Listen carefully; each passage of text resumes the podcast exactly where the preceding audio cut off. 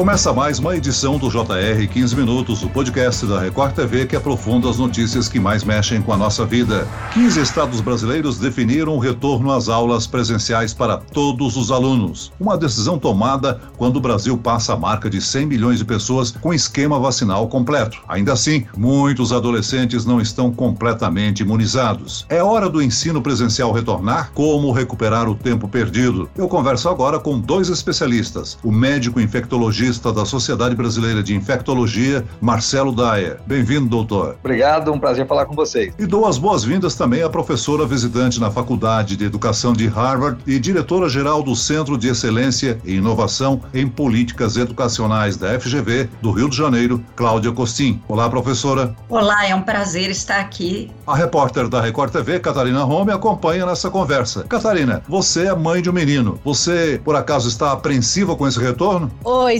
Celso, oi Cláudia, doutor Marcelo. É, Celso, na verdade, a gente vive duas realidades no Brasil, né? A das crianças que frequentam escola particular e a das crianças que estudam escolas públicas. O meu filho, ele estuda em uma escola particular que se cercou de todo tipo de cuidado, pôde criar espaços para que haja distanciamento, tem salas arejadas, tem trocas periódicas de máscara e por isso as aulas voltaram num esquema integral já no início do semestre. Mas a gente sabe que no universo das escolas públicas, muitas vezes, não há condições ideais para que se tenha toda essa segurança, né? Ao mesmo tempo, eu acho que todas as crianças, sejam estudantes de escolas públicas ou particulares, elas querem e precisam voltar para a escola. Então, acho que isso é, é universal para todas. Professora Cláudia, a discussão do retorno às aulas presenciais está sendo feita há meses. Felizmente, ela está acontecendo, né? Nós já começamos a voltar há algum tempo no Brasil inteiro. Só que é uma volta em sistema de rodízio. Além disso, ela não é obrigatória por parte dos pais. Não por acaso, as crianças que mais precisam do efeito escola, que são aquelas que vêm de famílias em situação de vulnerabilidade, são as que menos voltaram para a escola, mesmo que no sistema de rodízio a que eu me reportei. Elas precisam muito aprender. E aprender não funciona tão bem nem para criança de famílias mais afluentes, num contexto em que você vai semana sim, semana não, porque naturalmente se perde o contato humano com o professor e também com os colegas. Hoje em dia se aprende colaborativamente e aprender só à distância por meio de internet para quem tem conectividade ou de cadernos impressos não é suficiente. Professora, você acredita que a decisão de voltar às aulas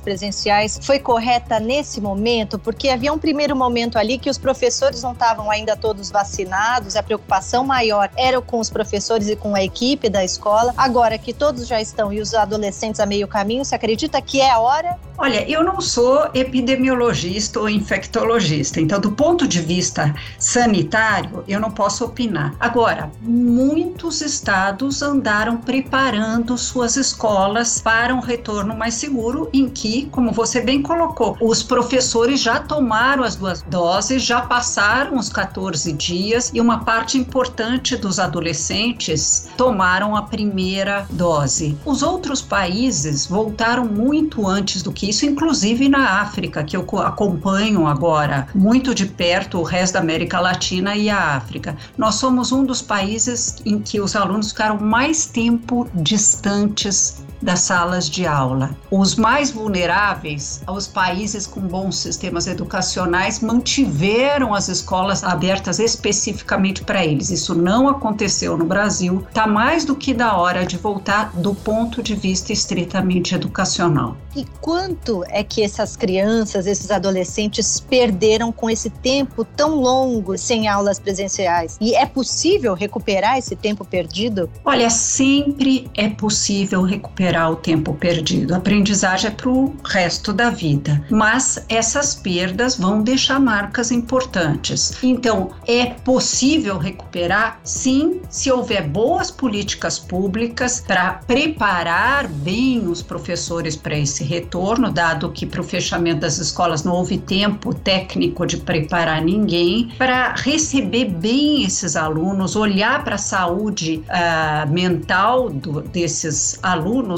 e, ao mesmo tempo, acelerar a recuperação de aprendizagens. Várias redes começaram a fazer isso, uh, fizeram um pouco um esforço lindo, até alguns, o exército de professores foi para a linha de frente, tentou assegurar aprendizagem para os seus alunos à distância, chegaram a fazer até vários professores pelo Brasil visitação domiciliar para aqueles que realmente não se conectavam, para evitar que eles se desligassem da escola. Mas agora, com a escola reaberta e com 100%, nós vamos ter que olhar também para uma outra questão que é a obrigatoriedade por parte dos pais, porque nós estamos com muito trabalho infantil. E não estou falando trabalho infantil de jovens de 17 anos, não, de crianças de 11, 12 anos com trabalho infantil e seus pais, portanto, não os mandando para a escola nem no sistema de rodízio. Nós não podemos conviver com essa situação de retrocesso de décadas que o Brasil está vivendo por conta da pandemia.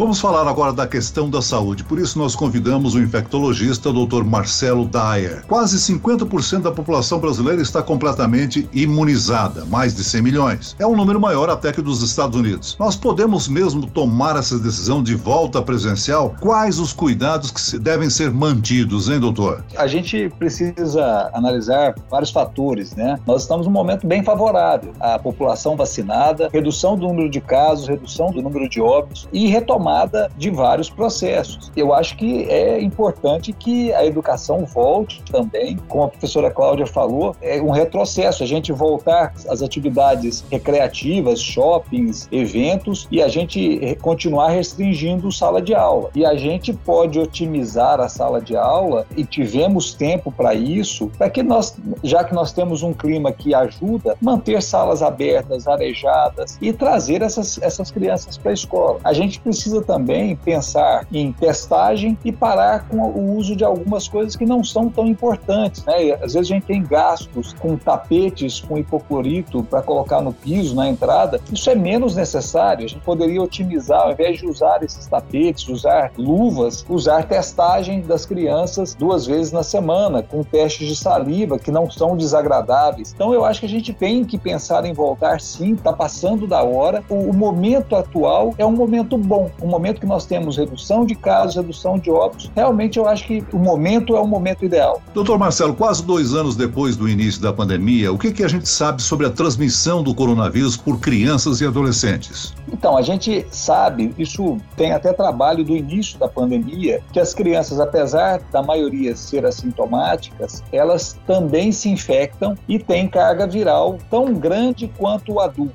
As crianças menores de 5 anos, os adolescentes, elas têm uma carga viral um pouco maior, mais próxima dos adultos. O ponto de transmissão é muito mais no início, assim como nos adultos, nos três primeiros dias. Então, assim, é, são crianças que podem se infectar e transmitir a doença. O que, que nós temos favorável, apesar desse conhecimento? O que, que nós temos favorável? Nós já temos uma, uma população adulta vacinada e altamente vacinada. Nós temos a terceira dose feita em curso ainda para uma grande quantidade de, da, da população que vai ser beneficiada e a vacinação dos adolescentes a partir de 12 anos, que já se iniciou e está ganhando corpo. Então, são pontos muito favoráveis no momento que favorecem mais ainda a volta às aulas. Doutor, durante esse período em que se trabalhou nas escolas num cronograma híbrido, né, de rodízio, com grupos se revezando, a gente tinha esse esquema de bolhas, né? Os pais que têm crianças na escola conhecem bem esse sistema. Quer dizer, uma criança dentro daquela bolha, dentro daquele grupo, quando apresentava sintomas e dava um teste positivo, o grupo todo ficava em casa por um período de 10 a 12 dias, 14 dias, enfim. Quando as aulas retornarem agora integralmente com 100% da capacidade. Como é que vai funcionar esse esquema? Quando uma criança testar positivo, a sala toda vai ter que voltar para casa e ficar 15 dias em casa? Como é que vai ser isso? Princípio, seria essa a posição correta. Agora, a gente tem um problema, né, Catarina? A gente precisa lembrar: a grande parte das crianças são assintomáticas. E a gente precisava, assim como a Inglaterra vem fazendo, testar essas crianças frequentemente. Isso talvez fosse uma estratégia mais positiva, né? A gente poderia estar bloqueando mais precocemente, porque a hora que eu identifico, se eu tiro essa criança de circulação, talvez eu não precisasse tirar todo mundo 14 dias. Eu separo separo essas crianças e depois de cinco ou seis dias eu retesto. As crianças estando negativas, elas voltam à sala de aula. Então, a gente tem estratégias que a gente pode fazer com a testagem. A testagem seria uma, uma ferramenta muito útil nesse momento de volta às aulas. Professora Cláudia Costin, a gente pode dizer que a pandemia acentuou as desigualdades na educação, né? O ensino à distância comprometeu o aprendizado? Olha, é importante essa sua pergunta, Celso. Por um lado, foi fundamental acontecer a aprendizagem à distância, como já mostram algumas pesquisas na área de educação, para mitigar o aumento da desigualdade educacional. De uma maneira ou de outra, ter alguma forma de aprendizagem em casa foi importante para manter o vínculo com a escola, para se manter aprendendo e para que as perdas não fossem tão grandes. Por outro lado, é bom lembrar que uma coisa é uma casa onde há livros, há conectividade, há equipamentos e há pais com o repertório cultural mais variado e presentes em teletrabalho em casa. Outra coisa são famílias em que os pais estavam fora para tentar arrumar alguma fonte de renda para colocar algo na mesa, uh, não podiam ajudar essa criança, especialmente os menores, a se organizar para aprender. Sim, foi oferecida aula na televisão e na rádio para aqueles que não tinham acesso a plataformas, mas a criança precisa estar tá na frente da televisão no horário, né? Uh, então foi muito desafiador. Em si, a aprendizagem em casa não aprofundou a desigualdade atividade em casa, porque aprofundou nos casos em que nada foi oferecido para aquela criança e aprofundou a situação de ficar em casa um tempo tão prolongado sem acesso à escola. Na volta às aulas, nós vamos ter muito mais clareza, de todos, nós vamos ter muito mais clareza sobre as perdas. As primeiras testagens uh, que foram feitas pelo CAED, que é um centro da Universidade Federal de Juiz de Fora, mostram a enorme perda que nós tivemos, especialmente nas escolas públicas, e, num certo sentido, colocam a importância de se voltar 100% o quanto antes, o quanto antes as condições permitirem. Além disso, eu queria só lembrar um dado, ouvindo o doutor Marcelo, eu fiquei pensando no quanto que as crianças de meios mais vulneráveis são agentes na difusão de informações de saúde saúde nas suas próprias famílias. E isso tem sido usado muito em escolas públicas e vale a pena, uh, na volta às aulas, que o professor não esqueça desse importante papel que a criança tem, munindo cada criança de informações para comentar com a sua família. Doutor, como é que estão as pesquisas para a vacinação de crianças? Por que, que os imunizantes para menores de 11 anos ainda não foram liberados? Essas questões de vacinação para crianças, elas estão em andamento. Nós já temos, a China já vacina crianças com Coronavac a partir de dois anos. Os Estados Unidos vai começar a vacinação com a vacina da Pfizer e Moderna agora, se não me engano, a partir de seis anos de idade. Então, esses trabalhos estão avançando. O, o que aconteceu foi que naquele primeiro momento de liberação da vacina, realmente existia prioridades. E as prioridades eram os mais velhos, as pessoas com comorbidades. Como a gente teve um tempo recorde de produção de vacina e liberação, a prioridade e os estudos foram feitos para a gente medir o grau de imunidade nessas pessoas que eram realmente as pessoas que mais adoecem e morrem. Mas agora a, as coisas já estão avançando, porque o que a gente precisa são dados de segurança para as crianças. E tendo segurança em fazer a vacina em crianças, a imunogenicidade ela acontece. A gente tem um outro problema também, é o problema de abastecimento de vacinas. Nós estamos no Brasil, vira e mexe, nós temos problemas de abastecimento para vacinação da população, mas nós temos ainda vários países países do mundo com uma cobertura vacinal muito baixa, muito pequena, e alguns países com vacina sobrando. Então a gente precisa também corrigir esse problema de distribuição da vacina pelo mundo para também avançar em relação a diminuir a faixa etária da vacinação.